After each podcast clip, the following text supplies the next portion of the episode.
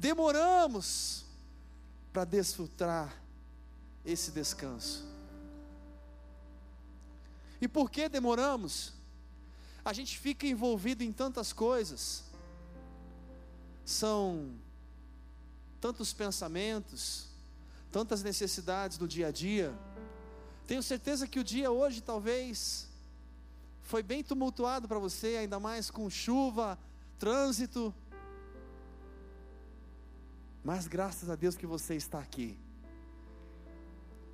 Você que pôde aqui presencial e você conectado com a gente na internet. E meditando um pouquinho nisso, querido, será que a gente consegue com frequência desfrutar esse descanso? Ou será que a gente demora para desfrutar isso? Por mais que você está na presença de Deus, por mais que você anda com Deus, será que a gente desfruta sempre esse descanso? Ou a gente demora um pouquinho para permitir esse descanso invadir de tal forma aonde a gente pode confiar? Sabe aquela sensação quando você vai viajar de avião pela primeira vez? Você que já foi uma ou várias vezes, talvez isso se repete todas as vezes com você, mas aquela sensação quando vai decolar, de repente aquele friozinho na barriga, alguns aquele friozão na barriga, e de repente decola o negócio, dá uma chacoalhada assim, de repente o frio aumenta. Nessa hora você lembra, não, já aceitei a Jesus já. E de repente chega o momento que você começa a se sentir mais aliviado e então você pode chegar no momento do descanso, ao ponto até mesmo de dormir. Há um processo para chegar nesse descanso. E se eu não passar por esse processo, eu posso viver na igreja, eu posso cantar uma música como essa, e eu posso continuar preso à ansiedade, à preocupação, à depressão, ao medo, à insegurança. E eu posso continuar não desfrutando o descanso do Senhor. Mas, todavia, eu quero te dar uma boa notícia, meu querido. O Senhor marcou esse encontro comigo e com você para juntos desfrutarmos hoje, agora, o seu descanso. Aleluia. Quero convidar você a pegar sua Bíblia e abrir comigo no livro de segunda Reis. Quero ler com você a partir do versículo 3. Segunda Reis, a partir do versículo 3, diz assim, versículo, capítulo 3, versículo 1. Jorão, filho de Acabe, começou a reinar sobre Israel em Samaria no décimo oitavo ano de Josafá, rei de Judá, e reinou doze anos. Fez o que era mal aos olhos do Senhor, mas não como seu pai, nem como sua mãe. Tirou a coluna de Baal que seu pai fizera. Contudo, aderiu aos pecados de Jeroboão, filho de Nebate, que fizera pecar a Israel, e deles não se apartou. Ora, Mesa, rei dos Moabitas, era criador de ovelhas e pagava tributo ao rei de Israel de cem mil cordeiros e cem mil carneiros com a sua lã. Mas, tendo morrido Acabe, revoltou-se o rei dos Moabitas contra o rei de Israel. Só até aqui por enquanto. Pai, continua falando conosco neste lugar, Pai. Como é bom estar na Sua doce presença. Obrigado, Senhor, porque o Senhor preparou esse dia para nós. Eu te peço, Pai, continua ministrando em nosso coração, continua fluindo através do Teu Espírito com liberdade neste lugar, continua transbordando a Tua presença em nós, e através de nós. Espírito Santo de Deus, fala conosco. Viemos aqui apenas para isso, Pai, para oferecer ao Senhor o nosso melhor e receber e ouvir aquilo que o Senhor tem para nós. Pai, usa-me como tua boca neste lugar, como teu profeta, e que a tua palavra viva e verdadeira caia em boa terra e produza muitos frutos, para a honra e glória do teu nome. É assim que nós oramos e te agradecemos. Amém. Amém. Glória a Deus. Querido, temos ministrado com uma certa frequência no livro de Reis, aonde compartilhamos as experiências do profeta Elias e ficamos nas últimas semanas mergulhados na vida desse profeta, aonde fomos muito abençoados. Eu fui muito edificado, tenho sido pela vida do profeta Elias. E na semana passada a gente participou da transferência de bastão. Para quem participou, esteve ligado conosco, aonde Elias foi arrebatado aos céus e Eliseu então começa a sua jornada como profeta no lugar de Elias, aonde ele assume uma grande responsabilidade. E logo de início ele encara as suas próprias limitações, tem as suas experiências, e é usado poderosamente por Deus. E continuando o texto, como lemos aqui no capítulo 3, versículo 1 a 5. Aqui no texto, conta um pouquinho da história onde, você lembra, a gente já compartilhou aqui o rei Acabe, que era o rei de Israel, que adorou a Baal, casado com Jezabel, que levou o povo a se corromper. Chegou o tempo dele e ele morreu. E quando ele morreu, começou a reinar Acasias, o seu filho, que também fez tudo que era mal aos olhos do Senhor. E em dois anos morreu também. E quando morreu Acasias, começou a reinar Jorão, outro filho de Acabe. E o texto diz que ele também seguiu os passos do seu pai, da sua mãe, fazendo aquilo que era mal aos olhos do Senhor. Mas ele não seguiu completamente todos os caminhos errados, porque aqui diz no texto, no versículo 2, diz que tirou a coluna de Baal que seu pai fizera. Ele derrubou ali algo que tinha sido edificado pelo pai, onde levava o povo a adorar a outros deuses. Mas mesmo assim, ele continuava fazendo aquilo que era mal aos olhos do Senhor. E eu já queria começar pensando com você. É interessante porque nós estamos falando do rei de Israel, ou dos reis de Israel. E quando se fala em Israel, você pensa Deus.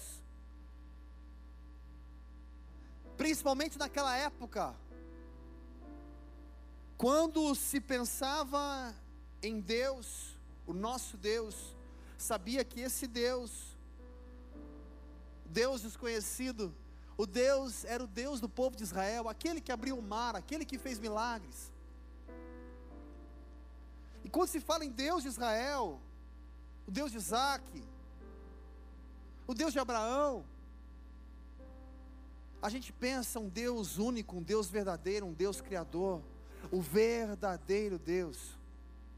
E como que aqueles reis que serviam o verdadeiro Deus erravam tanto e faziam, Dani, tudo aquilo que era mal aos olhos do Senhor. Sabe, muitas vezes, algumas pessoas vivem no meio de Israel, conhecem a Deus, vem o templo do Senhor, estão no templo do Senhor, mas permanecem fazendo aquilo que é mal aos olhos do Senhor. E muitas vezes não é consciente, mas inconsciente. A gente erra sem perceber. E aqui o texto diz que Moabe, o rei de Moabe, ele se revolta contra Israel. Ele era obrigado, Moabe ficava muito próximo de Israel, próximo a Judá também. E ele ali tinha que pagar os seus impostos, vamos dizer assim, para Israel. E depois que Acabe morre, ele decide não pagar mais nada. E se revolta e se levanta contra Israel, conforme diz o texto, aonde começamos a ler. E quando o rei Jorão, filho de Acabe, percebe tudo isso, chega ao ponto que ele fala: agora nós vamos lá enfrentá-los. Ele toma a atitude em enfrentá-los. E aí ele decide chamar Josafá, que era o rei de Judá, que era um servo temente ao Senhor, que servia a Deus, que teve um reinado que se perdurou por muito tempo, que viveu milagres com Deus em Judá. E não apenas ele se reúne com Josafá, rei de Judá, mas também ele vai atrás do rei de Edom para se levantar contra Moabe. E eu quero continuar lendo o texto com você para você entender um pouquinho melhor. A partir do versículo 6 diz assim: Assim nesse tempo saiu Jorão de Samaria e fez revista de todo Israel. Mandou dizer a Josafá, rei de Judá: O rei dos Moabitas se revoltou contra mim Irás tu comigo à guerra contra os Moabitas? Respondeu ele: Irei. Serei como tu és, o meu povo como o teu povo, e os meus cavalos como os teus cavalos. Perguntou ele: Por que caminho subiremos? Respondeu-lhe Jorão: Pelo caminho do deserto de Edom. Assim partiu o rei de Israel com o rei de Judá e o rei de Edom. Após andarem rodeando durante sete dias. Não havia água para o exército, nem para os animais que o seguiam. Então disse o rei de Israel: Ah, o Senhor chamou esses três reis para entregá-los nas mãos dos moabitas. Mas perguntou Josafá: Não há aqui algum profeta do Senhor para que consultemos ao Senhor por ele? Então respondeu um dos servos do rei de Israel: Aqui está Eliseu, filho de Zefate, que deitava águas sobre as mãos de Elias. Disse Josafá: Está com ele a palavra do Senhor. Então o rei de Israel, Josafá e o rei de Edom desceram a ter com ele. Só até aqui por enquanto. É interessante o texto, eles se decidem ir para guerrear contra Moabe. Só que depois de sete dias as coisas ainda não estavam dando certo. E estavam vivendo ali naqueles sete dias uma grande seca, que não tinha água nem para os seus animais, nem para o seu exército. Ou seja, veio a dificuldade. E no momento que vem a dificuldade, o que fazer no momento da dificuldade? O que fazer no momento da angústia?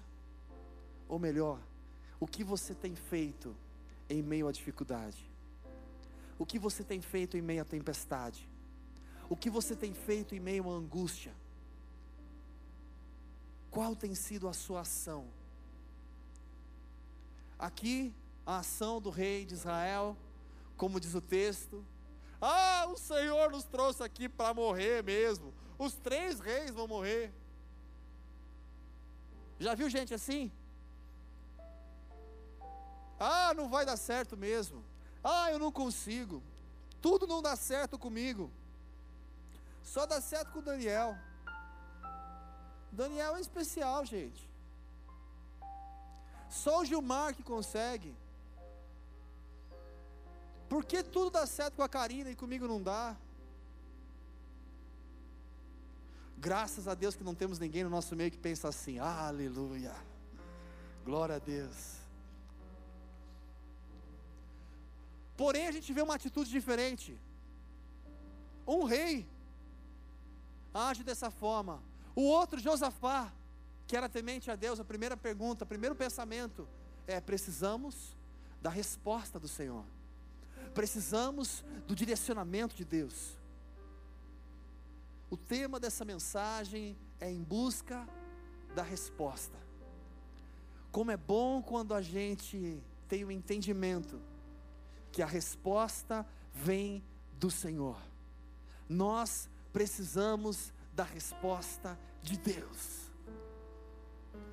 O texto deixa claro que o rei Josafá não queria permanecer naquela situação sem o Senhor responder o que fazer e para onde ir. Exatamente como você faz no dia a dia, ô oh, glória!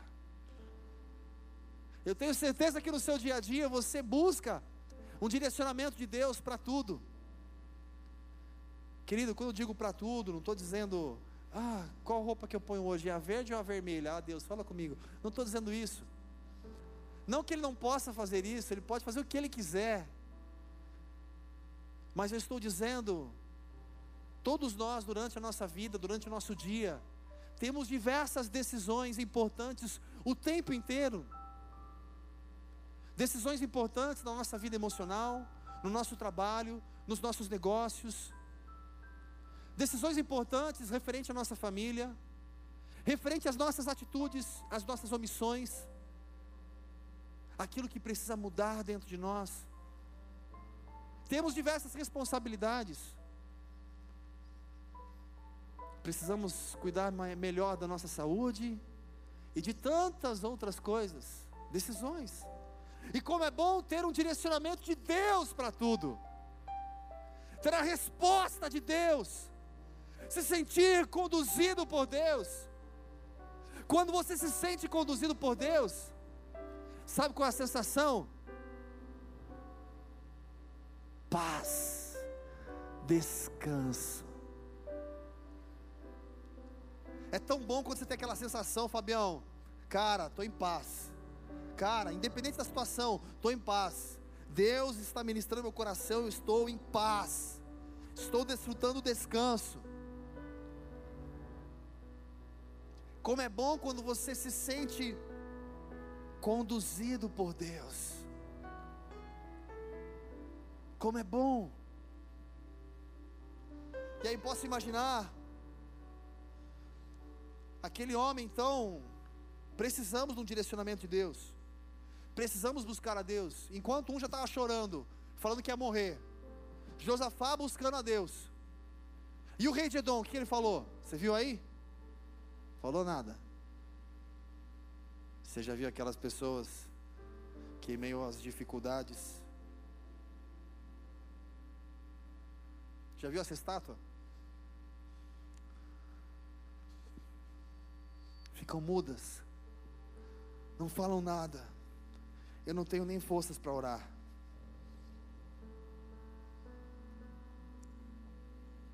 Eu não estou dizendo apenas de uma dificuldade, eu estou dizendo também nas decisões do dia a dia. O que eu posso melhorar? Como melhorar? Como viver mais a vontade de Deus, o propósito de Deus, o plano de Deus, aquilo que Ele tem para mim hoje, aquilo que Ele tem para mim amanhã? Como posso viver a vontade de Deus junto à minha família, junto à minha casa? viver os seus planos, desfrutar os seus planos, permitir que os seus planos se cumpram em mim através de mim. Como? Aqui a gente vê uma postura diferente de cada rei. E aí vem o versículo 13, ô oh, glória. Graças a Deus pelo versículo 13, no dia 13, na sexta-feira 13, ô oh, glória.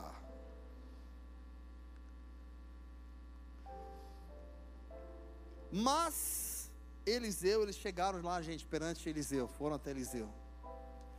Mas Eliseu disse ao rei de Israel: Que tenho eu contigo? Cara, essa palavra aqui me lembra Jesus lá no deserto falando para o diabo: Que tenho eu contigo? Espera aí, gente, eu vou, vou explicar um pouquinho melhor. Eliseu era apenas um profeta, ele estava falando com o rei de Israel. Você acha que você, naquela época, poderia se dirigir ao rei de qualquer forma?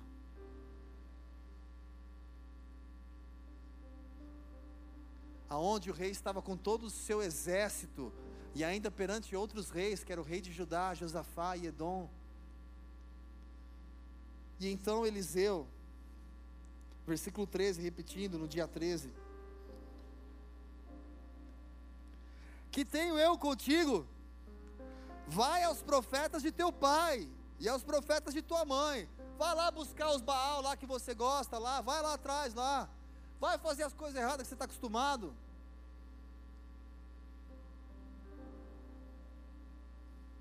Mais ou menos isso. Porque ele conhecia quem era Jorão.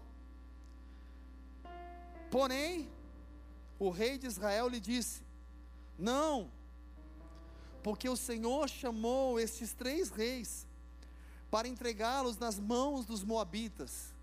O rei de Israel já tinha aceitado, ó, já vou morrer mesmo. E aí vem o versículo 14, disse Eliseu: Tão certo como vive o Senhor dos exércitos, em cuja presença estou. Se eu não respeitasse a presença de Josafá, rei de Judá, não olharia para ti, nem te veria. Gente, você consegue traduzir para o linguajar de hoje?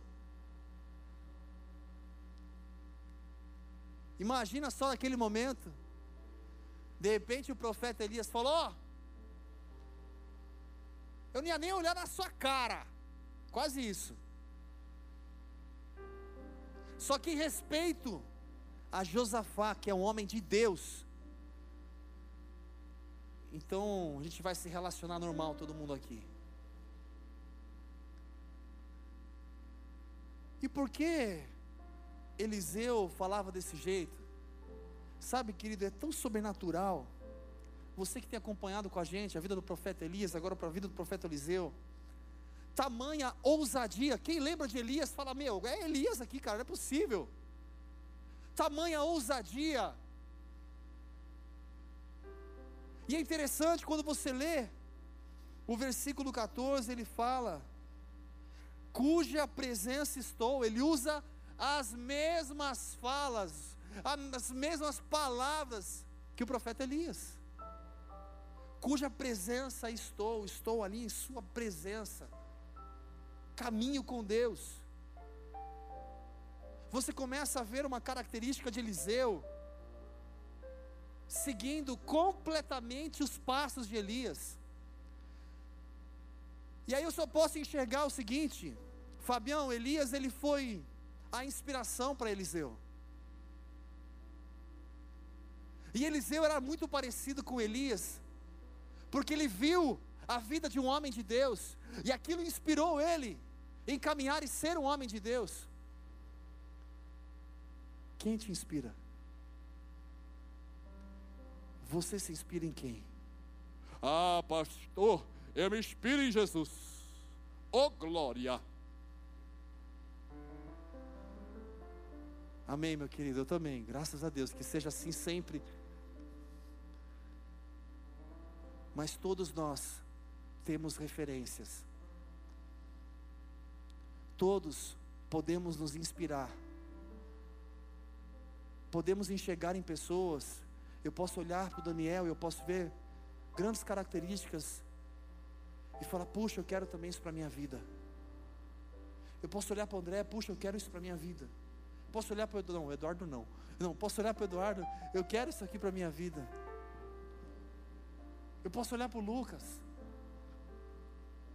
para a Mari, para o Rafa, para a Mônica, e eu posso falar: puxa, isso me inspira. Eu preciso crescer e ser assim também. Você pode se inspirar.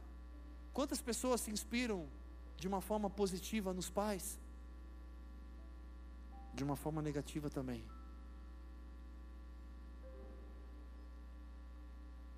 Mas o foco aqui é que eles precisavam de uma resposta.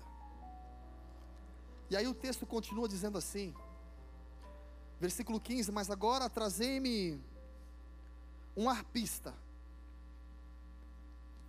Enquanto o arpista tocava, veio sobre Eliseu a mão do Senhor. e disse: Assim diz o Senhor: Fazei neste vale muitas covas, porque assim diz o Senhor: Não vereis vento, não vereis chuva. Contudo, este vale se encherá de água, e bebereis vós, o vosso gado e os vossos animais. Ainda isto é pouco aos olhos do Senhor. Também entregará ele os moabitas nas vossas mãos. Presta atenção aqui. Enxerga comigo. O que o Senhor estava dizendo é o seguinte: faz sete dias que vocês estão rodando, vocês não estão enxergando água. Essa água vai brotar do nada, e vocês vão se alimentar, todo o seu gado, e vocês vão se saciar de uma água que você não sabe nem da onde vem e nem para onde vai.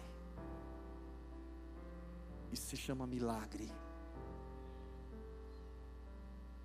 Quero dizer para você, querido, se às vezes você não sabe de onde vai vir, como vai acontecer, Deus pode fazer algo que você jamais pode imaginar, só porque Ele é Deus. Esse é o nosso Deus. Mas ainda não vai ser suficiente, não é só isso que Ele vai fazer. Ele não vai apenas alimentar e saciar todos vocês, Ele vai entregar os Moabitas nas mãos de vocês.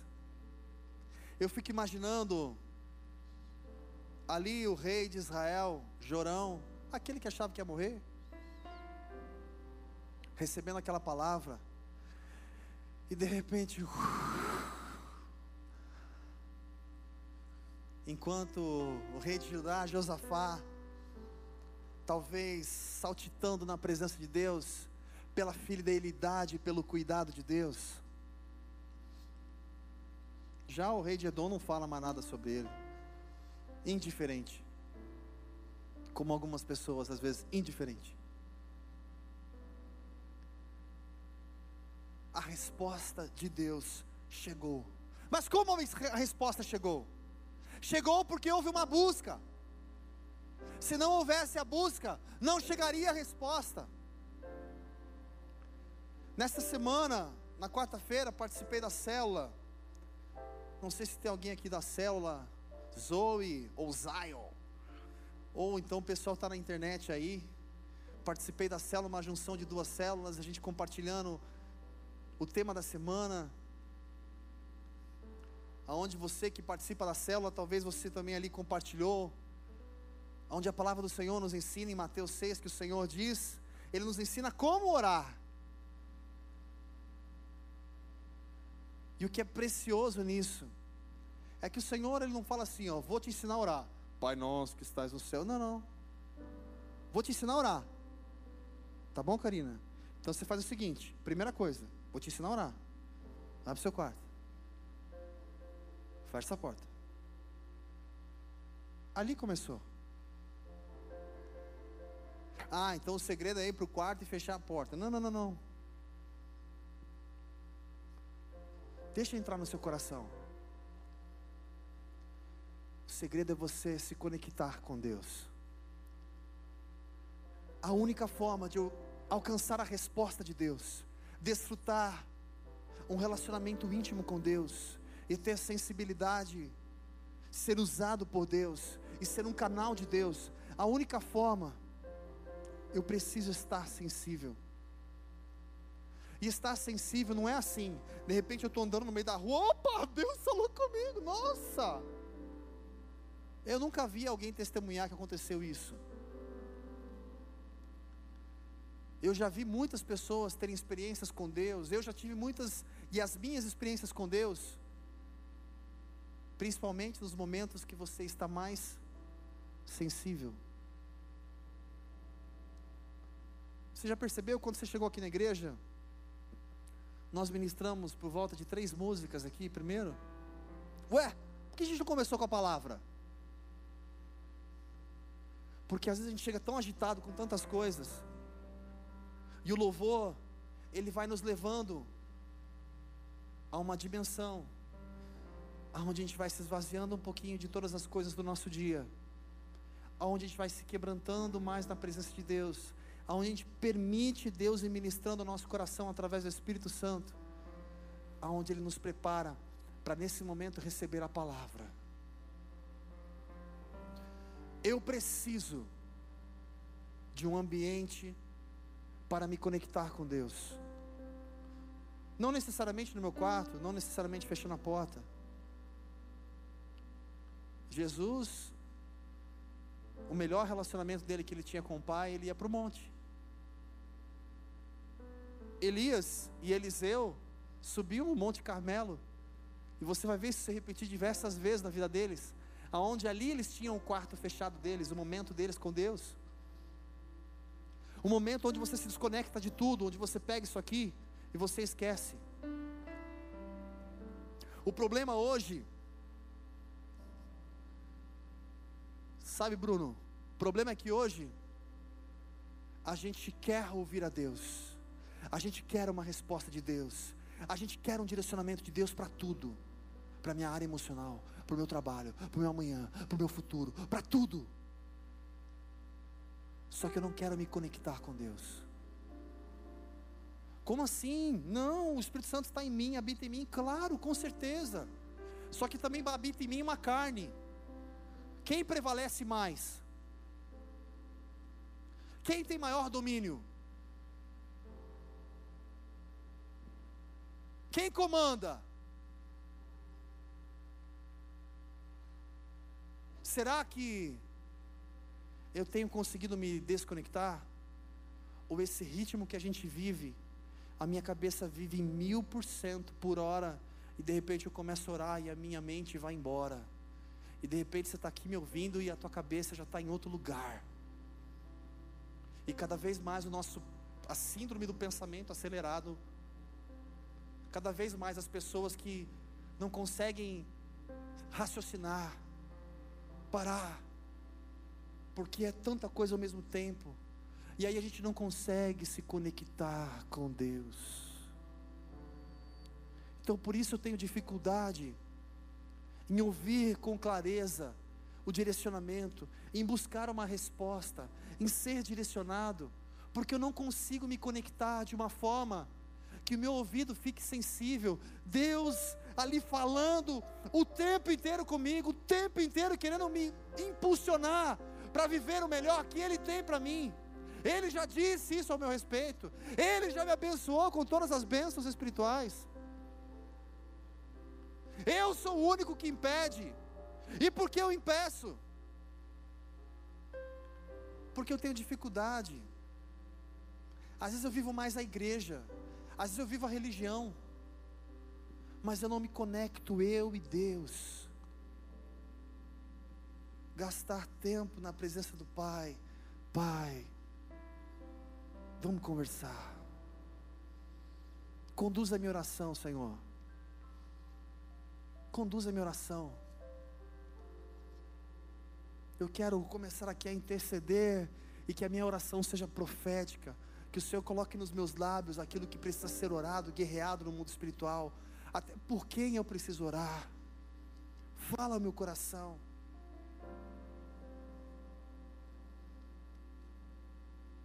Quantas vezes você já se quebrantou na presença de Deus? E quando você se quebrantou, diversas coisas aconteceram. Até um ambiente foi movendo, foi quebrando, foi tocando. E aquilo chegou ao ponto que explodiu e você se quebrantou. É a mesma coisa.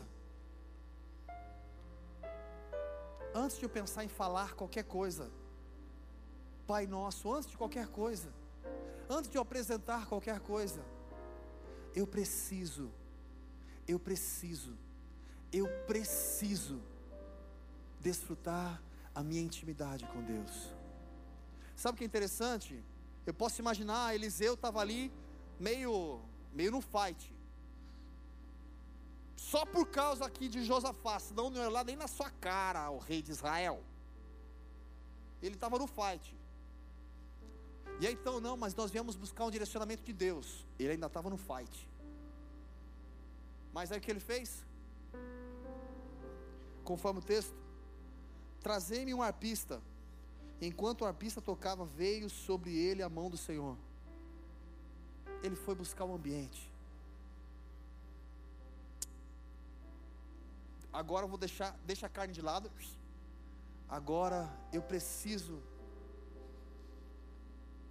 E ali através do louvor, ali através da oração, quantas vezes através de um louvor a gente permite um quebrantamento e nos achegamos a Deus.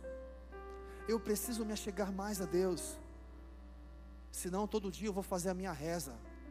E a minha reza vai ser, Pai, obrigado pelo dia de hoje, obrigado pelo dia de amanhã, abençoa isso, abençoa aquilo. Essa vai ser a minha reza, que eu mesmo criei. Eu preciso de uma conexão com Deus, que a minha oração, a minha busca, ela deixa de ser superficial. E então sim, eu encontro a resposta de Deus. tema dessa mensagem, mais uma vez, é em busca da resposta. E meu querido, resposta. Resposta. Eu preciso ouvir. E ouvir é necessário me achegar. É necessário entrar no Santo dos Santos, no Santíssimo Lugar. É necessário uma intimidade, um relacionamento que não é qualquer um. Não é no meio da correria não é, eu estou acostumado, ah, fiz as minhas orações hoje, no meio de um monte de coisa, no tumulto, mas eu fiz. Ah, mas eu li hoje a Bíblia. Ah, mas hoje eu fiz alguma coisa. Ah, mas hoje eu fiz um monte de coisa no tumulto. Mas eu não tive um tempo de qualidade com Deus. Entende a diferença? Tempo de qualidade. Não estou dizendo que você precisa fazer o dia inteiro isso, que você precisa reservar 10 horas com Deus, não. Eu estou dizendo que nós precisamos ter um relacionamento de qualidade com Deus. E isso vai me trazer sensibilidade para ser direcionado por Deus, para encontrar a resposta de Deus para tudo aquilo que eu preciso. Para todas as coisas.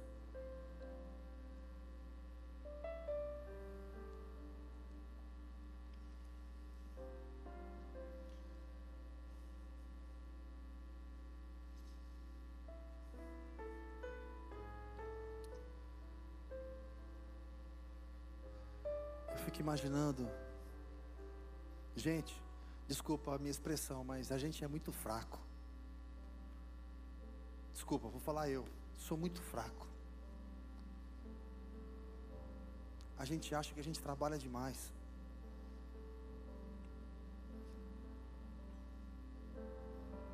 A gente acha que a gente faz coisa demais. E aí quando eu vejo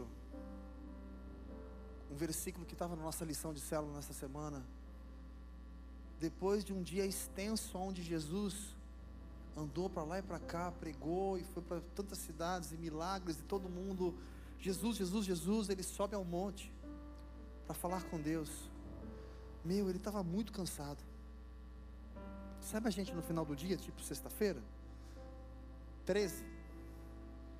No versículo 13 ele estava muito cansado. Mas ele sabia e ele demonstra, ele deixa tantas vezes tão claro o, o quanto aquilo alimentava, o quanto aquilo dava direção para ele para o dia seguinte. E o texto lá em Lucas continua dizendo o seguinte: ele subiu no final da noite, e ao amanhecer ele estava descendo do monte. Eu não sei se ele dormiu ou se ele ficou falando e não, não dormiu. Eu sei que ele sabia o quanto aquilo era importante, como humano, como ser humano, um relacionamento com o Pai. O quanto eu valorizo isso. E não estou dizendo o tempo. Pode ser 20 minutos, pode ser 15, pode ser 10. Mas é um tempo de qualidade. E para fechar, o restante dos versículos aqui, nesse capítulo, vai falar apenas da vitória deles sobre os Moabitas mas eu quero me apegar e continuar, porque tem tudo a ver com, com a mensagem no capítulo 4. Vou ler rapidinho a partir do versículo 1, diz assim: A mulher de um dos profetas, um dos filhos dos profetas, clamou a Eliseu: Meu marido, teu servo, morreu. E tu sabes que o teu servo temia o Senhor. Agora o seu credor vem levar-me os meus dois filhos para serem servos. Respondeu-lhe Eliseu: Que te hei de fazer? Dize-me o que tens em casa. Disse ela: Tua serva não tem nada em casa, senão uma botija de azeite. Disse Eliseu: Vai, pede emprestadas vasilhas e todos a todos os teus vizinhos, vasilhas vazias, não poucas. Depois entra, fecha a porta sobre ti e sobre os teus filhos. Deita o azeite em todas aquelas vasilhas e põe a parte a que estiver cheia.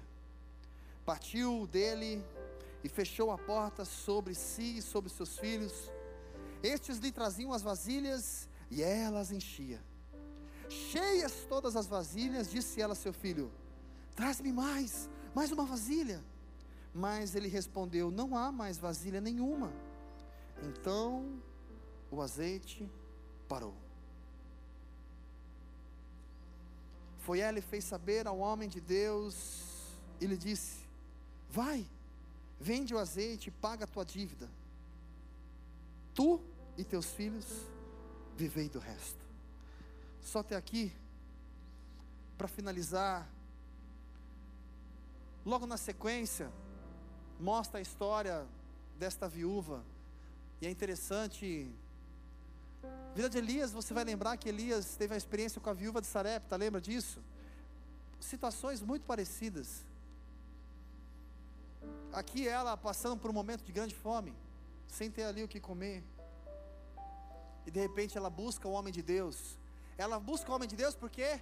Porque ela precisava de uma resposta. Ela precisava de um direcionamento. Quantos de nós buscamos o homem de Deus? Buscamos uma palavra, buscamos algo porque precisamos de um direcionamento. E ela da mesma forma estava ali buscando. E então, Eliseu, o profeta Eliseu, disse para ela: Olha, vai, pega lá, com seus vizinhos, máximo de vasilha que você conseguir. Que essa vasilha que você, essa botija que você tem com azeite, e aí você vai começar a colocar em cada uma dessas vasilhas. E aquela botija com aquele azeite apenas que ela tinha, foi multiplicando e não se acabava. Igual aquele pão que foi se multiplicando. Eu te pergunto, será que não podia ter sido mais fácil? Eliseu de repente falar para ela assim: Olha, abre o armário, você vai abrir o armário, você vai ter um milagre lá dentro. Nossa, um milhão de reais. Tinha que falar para ela: sai, vai pedir lá para os vizinhos, vai juntar todas as vasilhas que você puder.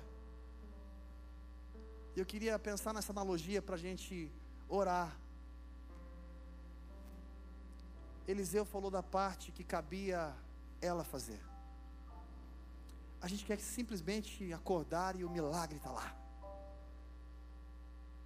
Existe a nossa parte. Josafá foi buscar o direcionamento. Aquela mulher precisava agir. Ela ouviu a palavra do profeta e ela obedeceu. Meu desejo é que você ouça a palavra do profeta e você obedeça. E eu estou falando, o profeta Eliseu, ele continua falando hoje aqui com você e comigo. Está aqui. Ouviu e obedeceu. Foi. Foi buscar, teve o esforço. E então ela começou a viver e ver aquele milagre enchendo todas aquelas vasilhas. E o mais sobrenatural. Cara, aquilo não parava. Mas de repente acabou vasilha. Acabou? Tem mais nada? Não, acabou. Acabou. Oh, acabou. E aí, quando ela viu todas aquelas vasilhas, e agora? Ela foi de novo buscar um direcionamento com, com, com o profeta. E o profeta falou para ela assim: agora você pega tudo aquilo, você vende, você vai pagar toda a sua dívida. Porque no começo do versículo ela fala: estão querendo levar os meus filhos como escravos. porque o meu marido que morreu ficou uma dívida. Ele falou: agora você vai pagar toda essa dívida e ainda vai sobrar para você continuar vivendo você e seus filhos com o restante. Só que eu fico imaginando, nós brasileiros, gente, pensa comigo, você que é brasileiro de verdade. Fala que você ia deixar essa, esse azeite parar nunca, mano. Eu ia, eu ia, eu ia, montar uma fábrica de, de, de vasilha. Vai derramando devagarzinho aí que eu vou buscar mais uma. Fala que não para é nós. Por que eu estou dizendo isso? Porque tem muita gente que é assim. Você já viveu isso. Aquele momento de fervor. Aquele momento que você busca. Aquele momento que Deus te supre. Aquele momento que você vive o milagre. E depois você dá uma. Deixa, deixa acabar a vasilha. E então você já não se importa tanto em buscar como você buscava. Vou buscar mais vasilha eu vou buscar mais a face do Senhor. Eu vou ter mais tempo com o Pai. Quantas pessoas, quando alcançam aquilo que precisam, começa a tirar o pé, ora menos, busca menos, clama menos.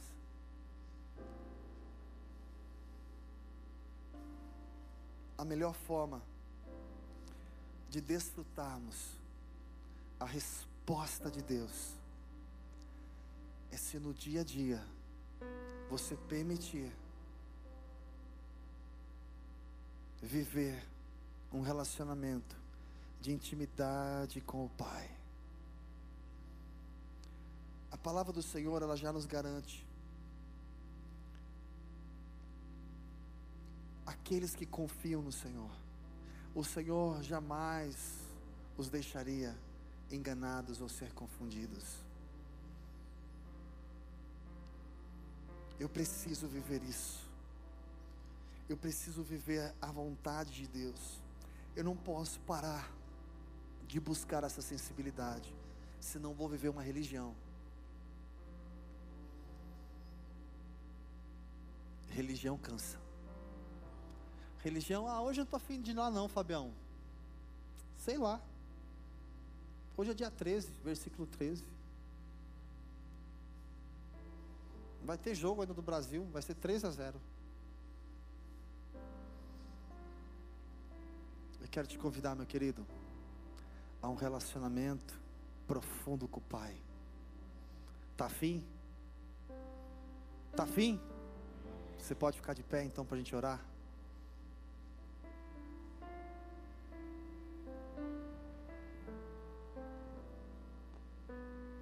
Feche os seus olhos onde você está, querido eu queria pedir a você.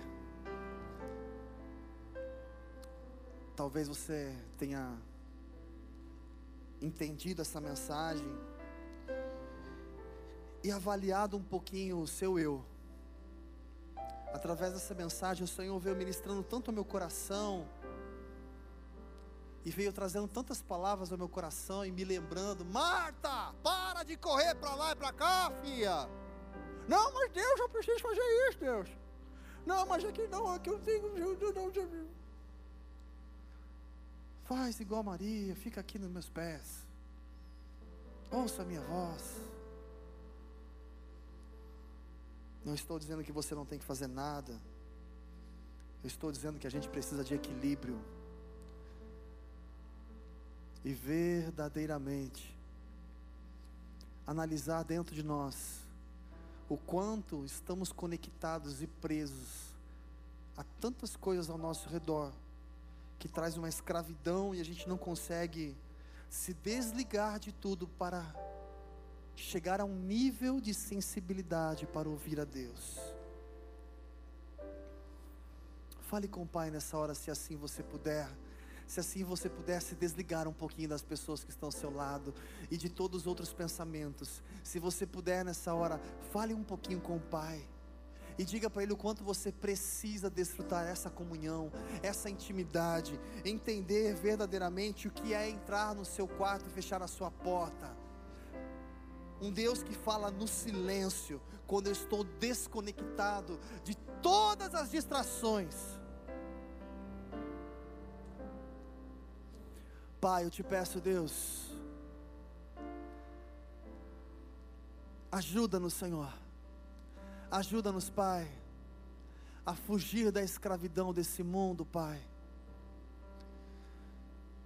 Quantas vezes, Deus, ficamos presos e presos ao celular, às redes sociais, ao WhatsApp, aos pensamentos, à fome, a tantas outras coisas que ficam como um turbilhão, um turbilhão na nossa mente.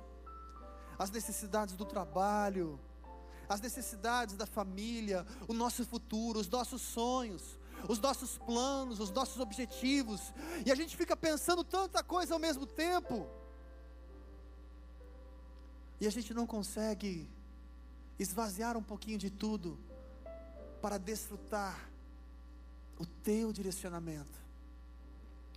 Mas, Senhor, nessa noite, diante da tua presença, da tua santa e doce presença, Clamamos ao Senhor, nos ajuda, Pai. Nos ajuda a avançar.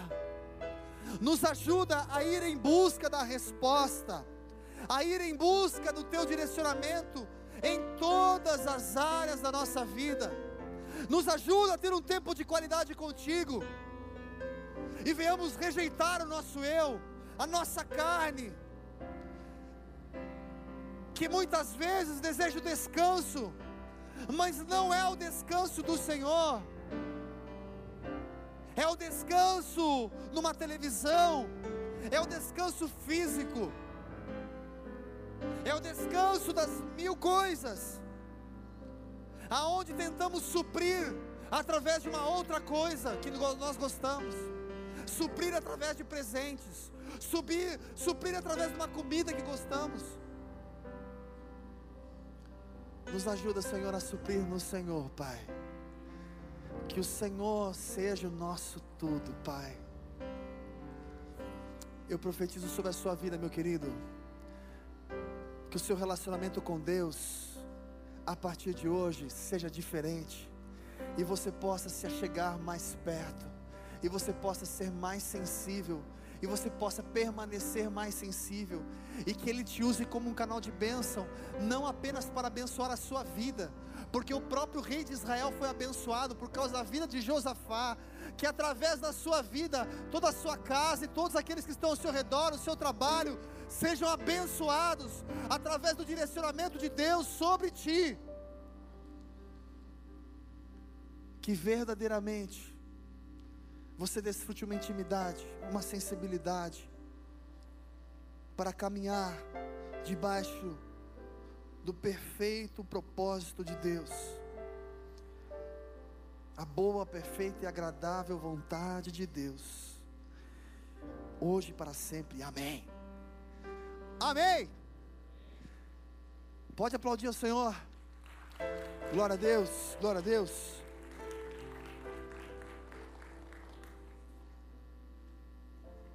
Querido, nós nesse momento vamos ofertar ao Senhor. Quero convidar você a sentar aí onde você está mais um instante. O Fábio vai dar um recadinho só lembrando vocês da célula. E nós vamos adorar o Senhor mais uma vez, amém? Glória a Deus.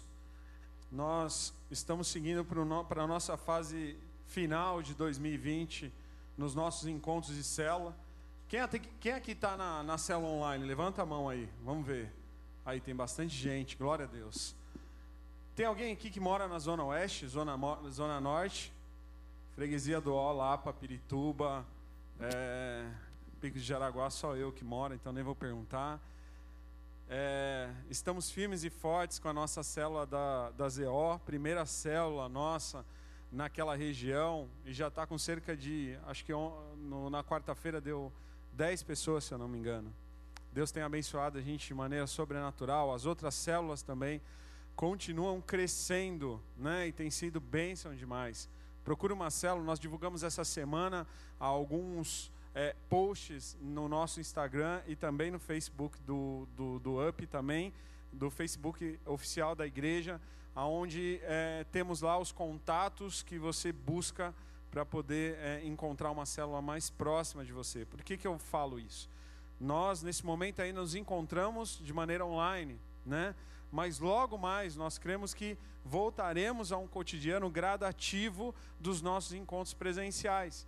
Então é importante que você já se encaixe com uma galera que vai ser a, a, sua tribo, a sua galera que você vai se encontrar daqui a pouco, né, às quartas-feiras, para poder é, desfrutar de comunhão, de oração, é, de estar no ambiente é, abençoado. E todo mundo sabe que no ambiente de célula sempre rola algo especial, que é o quê?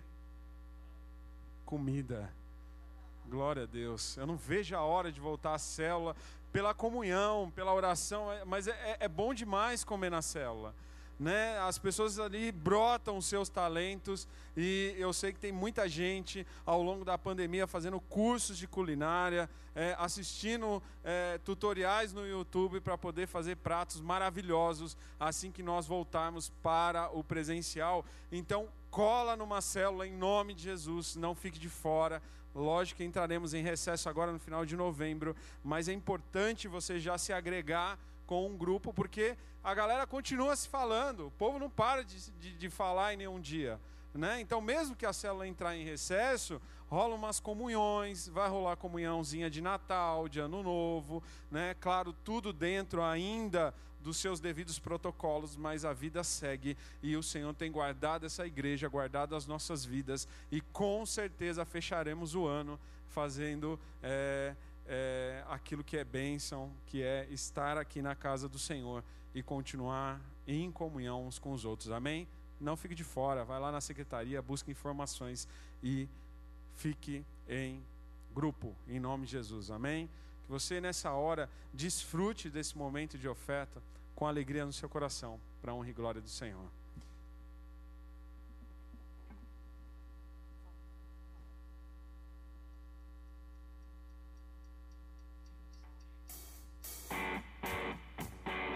Aleluias.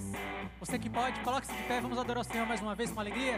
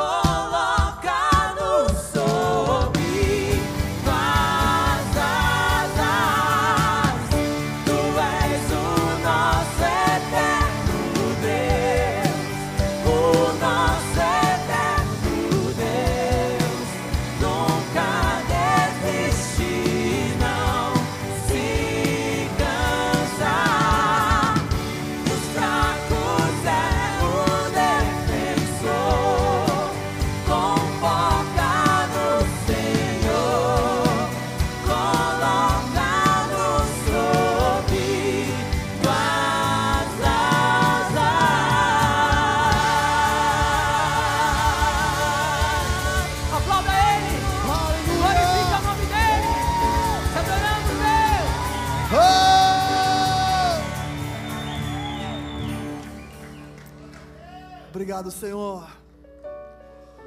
Obrigado porque podemos desfrutar da doce presença. O teu colo, o teu cuidado. Obrigado, Senhor. Porque sabemos que o Senhor está conosco em todo o tempo. E que verdadeiramente possamos nos sentir, Pai, nas tuas asas. Em todo o tempo descansando no Senhor desfrutando, Pai, uma comunhão preciosa contigo, um tempo de qualidade. Que o amor de Deus, que a graça do Senhor Jesus Cristo e que as infinitas consolações do Espírito Santo sejam sobre a sua vida, hoje e para todos sempre. Amém. Glória a Deus, glória a Deus. Meu querido, eu vou pedir para você sentar mais um instante. Você que está aí conosco na internet, Deus te abençoe. Se você quiser caminhar mais conosco, nos procure. Provavelmente já apareceu um telefone aí do lado para você. Você que de repente quer conhecer mais sobre Jesus, venha falar conosco. Se você quer participar de uma célula, envie um e-mail para up@batistadopovo.org.br. Deus te abençoe, um bom final de semana para você. E você que está aqui, meu querido, nosso protocolo de sempre, ainda, claro, por uma questão de segurança, a gente tem feito, começando o movimento lá de trás, saindo, e aí cada um até chegar aqui, sinta-se abraçado por todos, que Deus te abençoe poderosamente, que você tenha um final de semana maravilhoso, abençoado, sinta-se abraçado, e gente, semana que vem, estamos juntos novamente, vai na paz do Senhor, abraço!